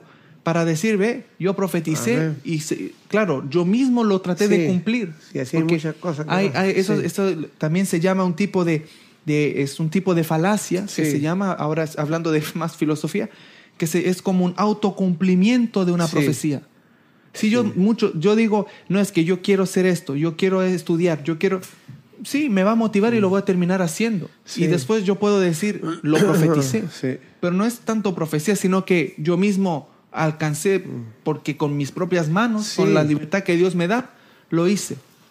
Pero cuando es Dios que dice, Sí. ninguno va a morir, aunque a Pablo le hubieran tapado la boca, la piedra iba a hablar si quiere, ¿ah? Como dice el Señor Jesús dijo, déjalos, porque si estos no dicen, aún las piedras clamarían. O sea, cuando hay algo que se tiene que cumplir, aunque otro no lo haga, el Señor si quiere lo cumple con otro también. Y eso es el otro tipo Sí. que hablamos de, profecías. Hay cosas que hagamos lo que hagamos, el Señor las va a cumplir. Así es. Y aunque yo diga no, nadie predique, pues una piedra va a clamar, Sí. algo va a pasar. Pero no podemos impedir Exacto. que se cumpla la palabra del Señor. Amén. Muchos puntos aquí viendo esto. Sí, amén. No, yo estoy de acuerdo 100% todo lo que La servidumbre de- del apóstol Pablo. Estamos viendo que este capítulo, Ujú. estos últimos versículos, hemos extraído bastante conocimiento de cómo es que Dios trabaja con cada uno de sus siervos y como Él tiene todo, como siempre se ha dicho, Él tiene el control en su mano. Amén. ¿ah? Así es. Aunque la tempestad sea fuerte y sean vientos huracanados, Contrario. pero sí. si Dios lo dijo, como dices tú, se cumple lo que Dios dijo, se cumple. Amén. Amén. Amén. Que es muy diferente cuando el hombre él trata de, de- y- y profetizar cosas que Dios no ha dicho y humanamente las puede hacer. Y yo he visto por muchos años lugares donde se pueden hablar, se pueden montar cosas para Dios, pero no es Dios, sino que son los hombres que están haciéndolas, incluyendo el nombre de Dios en medio. Sí, amén, amén. ¿Me entiendes? Exactamente. Entonces, y eso es lo que diferencia lo que es cuando uno ve la Biblia, cuando Dios hace este llamado a Pablo y de qué manera, por dónde él tiene que pasar, todo Sí, amén. Y todo se cumple. Y todo lo que hemos aprendido hasta el día de hoy de ver la veracidad de la palabra de Dios. Amén. que hasta amén. el día de hoy la tenemos y Gloria a Dios. en la historia se ha tratado de destruir la Biblia, pero lo que más hay es Biblia en todo lugar y diferentes es. versiones. Sí, amén. Entonces podemos ver que Dios es el Dios que tiene el control de todo aquí Amén. en esta tierra. Sí, no solamente en el tiempo de Pablo, hoy en día sigue pasando exactamente todo lo que está escrito en la palabra del Señor. Amén. Y tú decías, hablabas de, te, te remontaste al tiempo de, de Noé, del diluvio. Sí, hablamos, ¿cierto?, de, de que Jesucristo también dijo, Jonás también dijo. Todo se cumplió. Pablo habló lo que iba a pasar, pasó. Y ahora nosotros no- nos dedicamos a predicar el Evangelio de Cristo, anunciando lo que viene para la tierra, Amén. para que escapemos a tiempo. Así mirando es. que Dios tiene misericordia de todos Amén. Todavía esperando que nosotros podamos oír esta voz del Espíritu, Así que es. es. la palabra escrita, es por el Espíritu y esta palabra es la que nos garantiza esta salvación tan grande como Pablo la transmitió a todos ellos, esos marineros y reos y. Amén. presos, Amén. por los cuales Cristo vino también a dar su vida Por, por, ellos, ellos. también. Amén. Así ¿Ah? es. Gloria a es Dios. El, es el deseo de Dios que todos se salven. Son ilustraciones para ver de que aún estando un siervo de Dios en la cárcel Amén. por predicar el Evangelio, de ahí Dios también lo usa para que almas se conviertan aún dentro de la cárcel. Sí, amén. Porque hay hombres de Dios que están injustamente presos, Sí. pero dentro de la cárcel se han ganado almas para el reino de Dios. Para Dios, Porque amén. es el propósito de Dios llevar el Evangelio a todo Qué lugar. bendición. Sí, amén, amén. Sí. Es una bendición, amén. Todas las cosas que hace el Señor, amén. Y, y ahí vemos, como tú dices, ese, eso que al final se cumplió la profecía. Sí. Se cumplió la profecía y es eh, hermoso ver ¿ah? y concluir, aunque Sí. sea con este punto, amén, Sí. por el día de hoy, lo que, lo que sucedió. Ver cómo, a pesar de la prueba, a pesar de la lucha, ¿m? Ujú. el apóstol Pablo en ningún momento negó a Dios, no le dijo a Dios, ¿por qué me hiciste nacer? Sí. Ni maldigo el día que nací, como hay otros pasajes en la Biblia que dicen. Sí.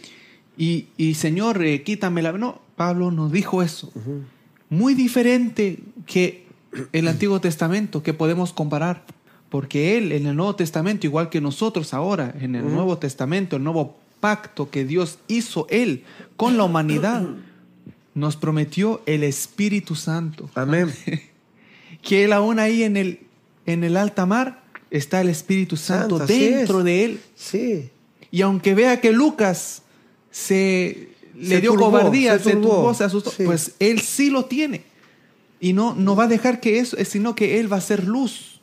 La luz de Cristo Sí. resplandece en él. Y él le va a dar ánimo a Lucas, Y a le va a dar ánimo a todos. Sí. Y si estoy en el desierto, ¿m? como. Felipe y el etíope, también soy luz. No es porque hay un etíope que digo, ah, aquí me lo voy a ganar, quiero dinero, ¿no? Ah, porque venía de Candace, quiero co- con la, la reina Candace y voy a ganar dinero. No, No. Él no, no quería dinero, hasta se desapareció, se fue. El Espíritu Santo lo bautizó tomó. ajá, y el Espíritu se lo llevó. Él no estaba ahí para hacer otra cosa. Ahí vemos la integridad que hay. Sí. delante de Dios. Un tema que tal vez un día hay que predicar, muy importante, delante del Señor, eso. Y mi hermana Gif, Sí. Rocío, voy a leer eh, su mensaje, mi hermana querida. Me, me gusta compartir con, con los hermanos, las hermanas, amén. Y mira lo que dice la hermana papá, ella dice, muchas veces nos falta fe y confianza en Dios en momentos difíciles. Se nos Sí. olvida lo que predicamos o leemos tantas veces. Amén. ¿Eh? Y eso pasa. Pero seamos como Pablo, dice la hermana Gif. Creamos a Dios, aunque nos metan en prisiones. ¿Mm? O sea, no es, como tú decías, Sí. no es porque a alguien injustamente lo han metido preso que esa persona va a decir, ¿dónde está Señor? Porque hay personas así. Señor, Sí. ¿por qué esta injusticia? Sino No. que nosotros decimos, vamos a ser luz en las tinieblas. Sí. Vamos a aprovechar de esta situación difícil para ser ejemplo, Así para es. predicar el Evangelio. Usar las cosas Sí. para bien porque amamos a Dios. Amén. Amamos a Dios. Bendito sea el Señor. Son cosas importantes que tenemos que tener en mente. La hermana Leonor Oliveira, también mi hermana, Dios me la bendiga. Ella Amén, dice, amén. debemos tener fe y confiar en Dios y dejarle nuestras preocupaciones a Él, porque solo Él tiene el control absoluto de todo. Sí, Señor. Amén. Dios tiene todo en sus manos. Manos. Gloria a Dios. Amén. Así es. Así dice también la hermana es. Rosa. Así eh, se cumplió la palabra de Dios de que nadie iba a morir. La misericordia de Dios es para siempre. Aleluya. Amén. Dice, Sí, Señor. dice mi hermana querida. Saludo para ella y toda su linda familia. Amén. Y ahí Sí, vemos esas cosas Sí. y vemos como conclusión que todos se salvaron saliendo a tierra. Amén. Gloria a Dios. Y aunque estamos ya por concluir, es bueno recordarle a las personas, a los hermanos, hermanas, que no es porque uno llegó a tierra que ya basta, sino que eso es lo físico. Sí. Pero en lo espiritual, si estas personas no reconocen a Cristo, no son salvas tampoco. Amén. Yo no puedo decir, gracias a Dios me libré del accidente y sigo mi vida en pecado. Amén. Eso no quiere decir que Dios a mí me dio la salvación. Sí. Quiere decir que tuvo misericordia de mi vida, Amén. que no quería que yo muriera en ese accidente, pero no quiere decir que no quiere que yo le entregue mi alma, mi vida a. Él. Sino que, como ha pasado también, muchos en situaciones así dicen, solo Dios me pudo haber salvado. Salvado. Y se entregan a Dios, a Cristo. Amén. Y, y ahí le, son, le sirven al Señor. Pero eh, solo lo aclaro, ¿ah? porque dice, todos se salvaron saliendo a tierra. Exacto. Y alguien que, ah, porque hablamos de lo Sí. literal, y alguien muy, Sí. que se va muy en, en lo, lo- ¿cuál es la otra ¿Lo forma? extremo o- Sí, un extremo muy, uno es literal y el otro como figurativo. Uno que lo ve muy figurativo te va a decir, pues en el agua fueron todos bautizados. Ah, ah, le da su propia interpretación. Y van a decir, ah, como Sí. otro pasaje. El, el que me entienda, me entienda. Sí, ¿eh? sí. Ahí Pero- tomaron su cruz también. Ahí tomaron su Ah. cruz. Eh, Todo fue ahí mismo. Todos ahí, ¿ya? Entonces, Eh, Vamos a celebrar después. Vamos a la salvación. No, no. Es convertirse es convertirse, amén. a Cristo, Amén. seguirlo a Él. Amén. Sí. En el Antiguo Testamento, Sí. ahí Pablo menciona también algo que cuando pasaron ah, entre las dos aguas, cuando se abrió, como Ahí Moisés dice, ahí, Corintios lo dice, sí. dice que fueron todos bautizados, Estaba dice. Bajo la nube, sí. Ajá. Pero no Mm. quiere decir que aquí porque ellos se mojaron también se bautizaron No, todos. no, no. Ahora que estén ellos tal vez más entendidos y vean que hay un Dios vivo, tal vez ahí están más receptivos a la palabra cuando Pablo predique. Van a decir, oye, ¿y este hombre quién es? Que venía ahí de los últimos y terminó dando órdenes y poco menos su Dios nos salvó la vida. Exacto. Y ahí que ellos entiendan eso, amén. Como pasó en otras ocasiones que ya hemos Así es, visto. sí. Amén. Eh, no sé, algo más que agregar en el punto eh, de esto del día de hoy, amén. Yo pienso que estaríamos en lo correcto, Amén, amén. Gloria a Dios. porque siempre si quisiéramos opinar, vamos a opinar y va a salir otro tema. Gloria a Dios, amén. Sí. Pero si uno ve la salvación, como tú dices, en, forma eh, física, que no murieron ahogados, pero falta la parte espiritual, que la Biblia aquí no lo detalla, porque Lucas era muy detallista. Habría escrito tal vez algo, pero no lo dice ni lo menciona, no hay referencia de ello, pero Amén. sin embargo sí es una puerta abierta para pensar uno, en forma personal, de que sí pudieron haber recibido la palabra del Amén, Señor. sí, Esa es sí. opinión personal. Amén. ¿Mm? Que tal vez en la Biblia uno dice, si no lo dice, porque no pasó? No, hay muchas cosas que dice la Biblia que si se hablaran las cosas, los milagros que Jesucristo dijo o hizo, Sí, amén. dice, no, no habrían estadios donde pueden caer Sí. tantos libros Sí, lugar en el mundo, dice. ¿Mm? Tanto libro. de tantas cosas que Cristo hizo. O sea, Amén. no están en la Biblia, pero Dios hizo mucho más. Y no, es- no quiere decir que no, que las, no hizo. las hizo. Él las hizo Eh, igual. La no misma. Biblia lo dice. no hubiera lugar. O sea, eh, ahí Lucas habló de esto, pero tal vez no habló el resto, pero tal vez uno piensa en forma personal Amén. de que pudiera haber sido alcanzado, porque vamos a seguir leyendo la próxima Gloria semana, si Dios. Nos permite, ¿no? Amén, sí. Lo que pasó con Pablo, qué le pasó con las personas Porque que se vivían. acaba aquí. Amén, No, sí. no. Y vemos que ahí hay un testimonio grande de parte de Dios también, Grandísimo. manifestando su gracia ahí. Siempre demostrando Y si eso, Pablo sí. estaba ahí, no menciona ahora si estaba con el cinturón, si estaba con Julio, no, no menciona tanta cosa, pero se supone que estaban ellos ahí, ¿me entiendes? Amén, sí. Pero que tal vez no lo dice en detalle, pero Dios tiene que, yo pienso, haber obrado grandemente. Obrado, amén. Obrado, Gloria a. Dios. Así que pues eh, ya nos, despe- nos vamos a despedir, amén. Solo quiero leer un último mensaje de mi hermano Amén. Jorge Mancilla, amén. Que, Hermano, hace tiempo que no lo había escuchado, hermano. sí, Jorge amén. Mancilla. Justamente no- Amén. no- hay un mensaje importante, amén, que te... Sí. eh, el hermano, amén, nos deja, eh, nos deja saber, Amén. amén. Aquí dice, hola mis hermanos, Amén. de acá del Hospital de Viña. Amén. Mi hermano Jorge Mancilla dice, viendo el programa, dice, estoy hospitalizado ya varios días con la fe puesta en Dios. Amén. Dice mi hermano, mi hermano Jorge, mi hermano querido, dice, sufrí un derrame cerebral, pero seré sano con la ayuda de Dios Amén. y sus oraciones. Amén. Gloria a Dios, ese es mi hermano Jorge. Mancilla, sí. Amén. Así que mi hermano, no crea que yo no lo había leído, yo lo leí, pero justamente, amén, queríamos, eh, siempre oramos, ¿ah? tenemos Amén. el deseo sí. de orar por Jorge las personas. Mancilla. Hermano Jorge sí, hace Mancilla. tiempo, hace días que no, Sí. no lo había No se mencionaba mencionar, el nombre, sí. sí. Así que está en el hospital de Viña, me imagino. Viña del Mar, Viña del Mar, Chile. El Gustavo Frick, yo pienso. Tal vez, tal vez. Sí. Así que, Mm, vamos a orar por el hermano Jorge Mancilla. Jorge Mancilla, amén. cerebral. sí, amén. Y pues que Dios bendiga, ah, antes de partir, de despedirnos, amén. Que Dios bendiga a mi hermana Rosa, su linda familia, Fátima, Ruth, Jonathan, a Nati Sánchez también. Dios te bendiga, Mm. Amén, Nati. a todos. Espero que la palabra haya sido de bendición, amén, para ti, para todos los que están escuchando, mi hermana Dora Quintana, hermana Lucecita, hermana Gif, hermana Austria, hermana Carmen, hermano Jorge también se está escuchando Amén. esto. Amén. Que toda hermana Leonor, hermana, amén. Todos los que han estado aquí, mi hermana Carolina Sena Barreto también, hermana Dora Quintana. Que esta palabra sea de bendición para sus vidas. Amén. Amén. Que eh, no porque lo decimos nosotros, sino que vea cómo la integridad, la fe en Dios ¿m? tiene su recompensa. Amén. Y sí, eso es, es ver cómo Dios a estas personas la llevó a, a tierra, ¿m? es decir, a, a tierra fértil, como es Cristo, nuestra roca inconmovible. Amén. Amén.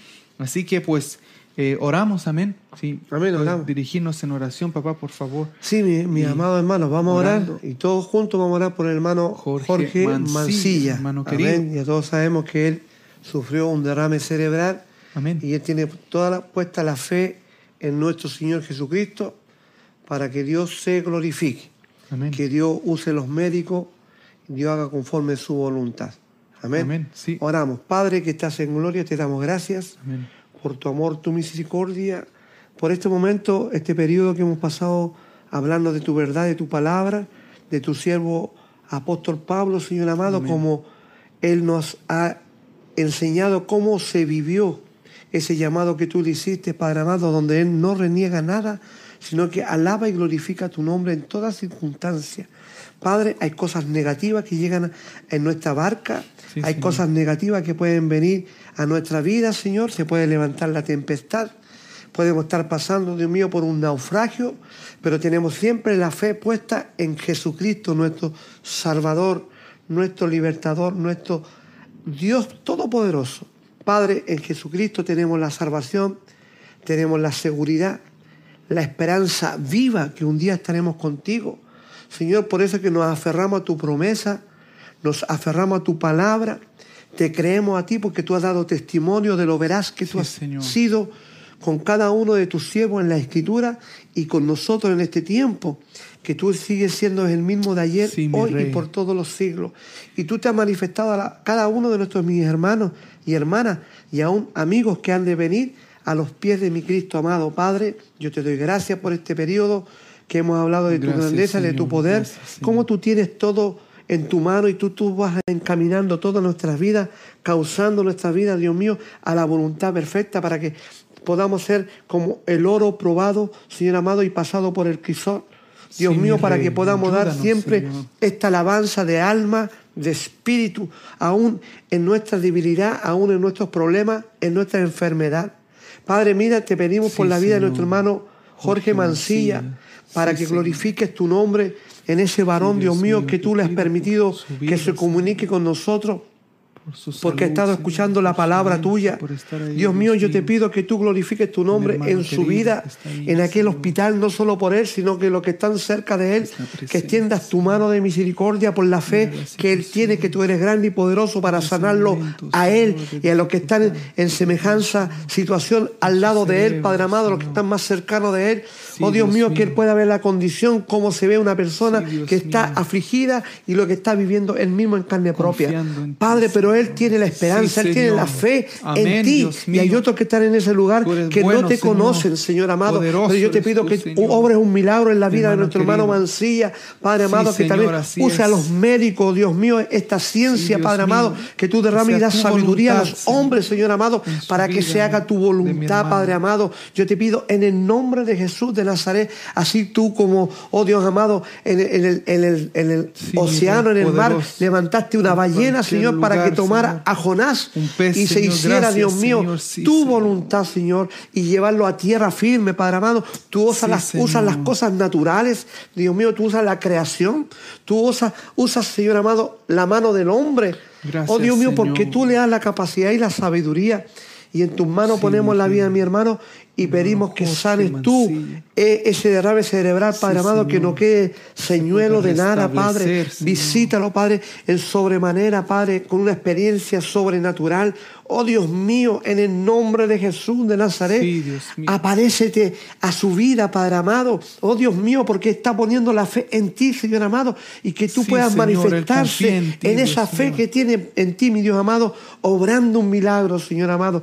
En el nombre poderoso de Jesucristo, manda un ángel, Dios mío en ese lugar. Manda un ángel, Dios mío, en ese lugar. Abashanda, Kamalama, Soja, Padre. Por misericordia te lo pedimos. Envía ángel en ese lugar, Padre amado. Glorifica tu nombre, Padre amado. Engrandece tu nombre, Padre amado. Abashanda, Kalamadia, Soa, Mahaya. En el nombre de Jesús de Nazaret, extiende tu misericordia, Padre amado. Alcanza vida y alma, Padre. Levanta con fuerza nueva, Padre amado. En el nombre de Jesús de Nazaret, yo clamo, Dios mío, por esa vida de mi hermano, Padre amado, por su familia, Dios mío, esa confianza, esa fe que han puesto en ti, Dios mío, se puedan unir, Dios amado, aleluya, clamando, Dios mío, todos juntos por nuestro hermano, Padre. Oh Dios amado, que nada malo le pase, que nada lo toque, Dios mío, en esta hora, Padre, en el nombre de Jesús de Nazaret, porque tú eres el Dios príncipe de paz, oh Dios amado, que trae la paz a la vida de cada uno, de su, componente de su familia, Padre amado,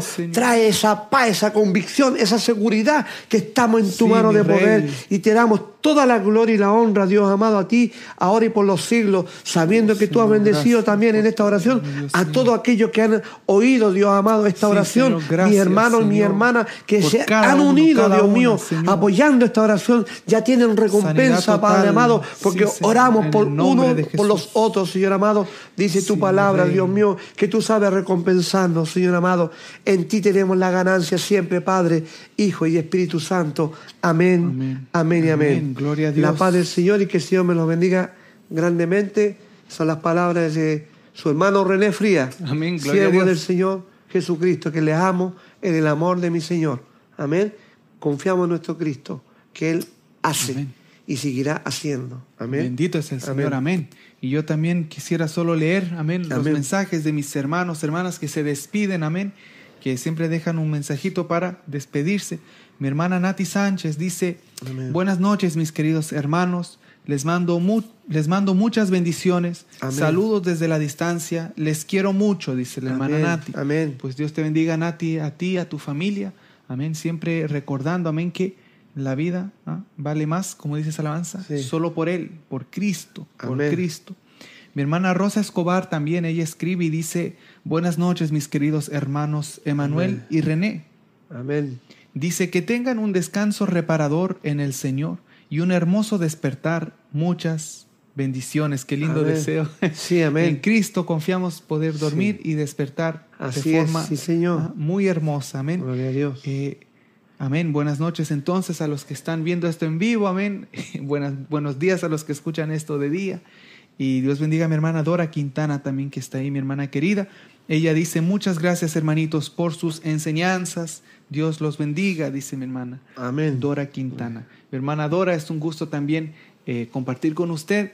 Eh, yo sé que ella eh, comenta a veces, bueno, comenta, yo digo a veces, pero a veces veo que comenta varios videos Sí, y yo digo gloria a Dios porque le están siendo de bendición a mi hermana a mi hermana Dora. A mí me llega la notificación sí, y yo amén. digo gloria a Dios, mi hermana Dora Quintana está ahí Amén. gozándose también con los estudios, los cultos, las alabanzas. Amén, mi hermana Dora. Amén. Y seguimos hacia adelante con la ayuda de Dios. Eso es con la ayuda del Señor, Señor, y para la gloria de Él. Amén.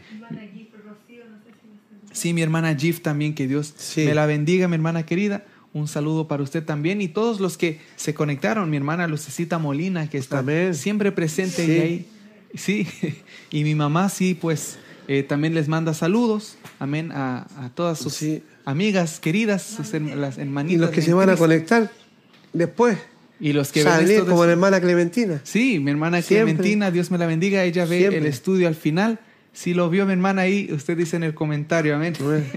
Ella va a poner, amén, Sí. hermano, sí vi el saludo, gloria a Dios, porque yo sé que ella cuando tiene tiempo también eh, escucha eh, estos estudios también que hacemos de la palabra del Señor. Amén. Así que saludos para mi hermana Clementina, su familia Amén. también. Amén. Así Sí. que yo creo que con esto ya nos despedimos. Así, amén. amén. Recordándole a todos rápidamente, rápidamente, que tenemos, amén, nuestros cultos. Mi hermana Lucecita envía ah, un, un, un bonito ahí, un dibujito, un sticker Sí, que le llaman, dando un ósculo santo. Amén, aleluya. y como así diciendo, dando las gracias. Amén. Gloria a Dios. Gloria a. Dios en el amor Amén. del Señor. amén.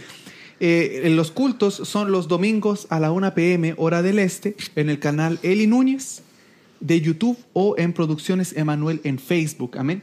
Y los estudios en vivo viernes 7 p.m. hora del este en el canal Emanuel Frías en YouTube o Producciones Emanuel en Facebook también. Amén. No olvide que tenemos estos estudios en formato podcast, por si usted Sí. prefiere o sabe lo que es, porque hay personas que no saben. Sí. Es solo el Amén. audio, es la versión audio nada más de los estudios. ¿Saben? Y eso es lo, lo más eh, Amén. que teníamos para compartir con ustedes. Amén, que pueda escuchar los estudios. Amén. Así que nos despedimos recordando que la fidelidad al Señor tiene su recompensa. Así no es, es en amén. vano.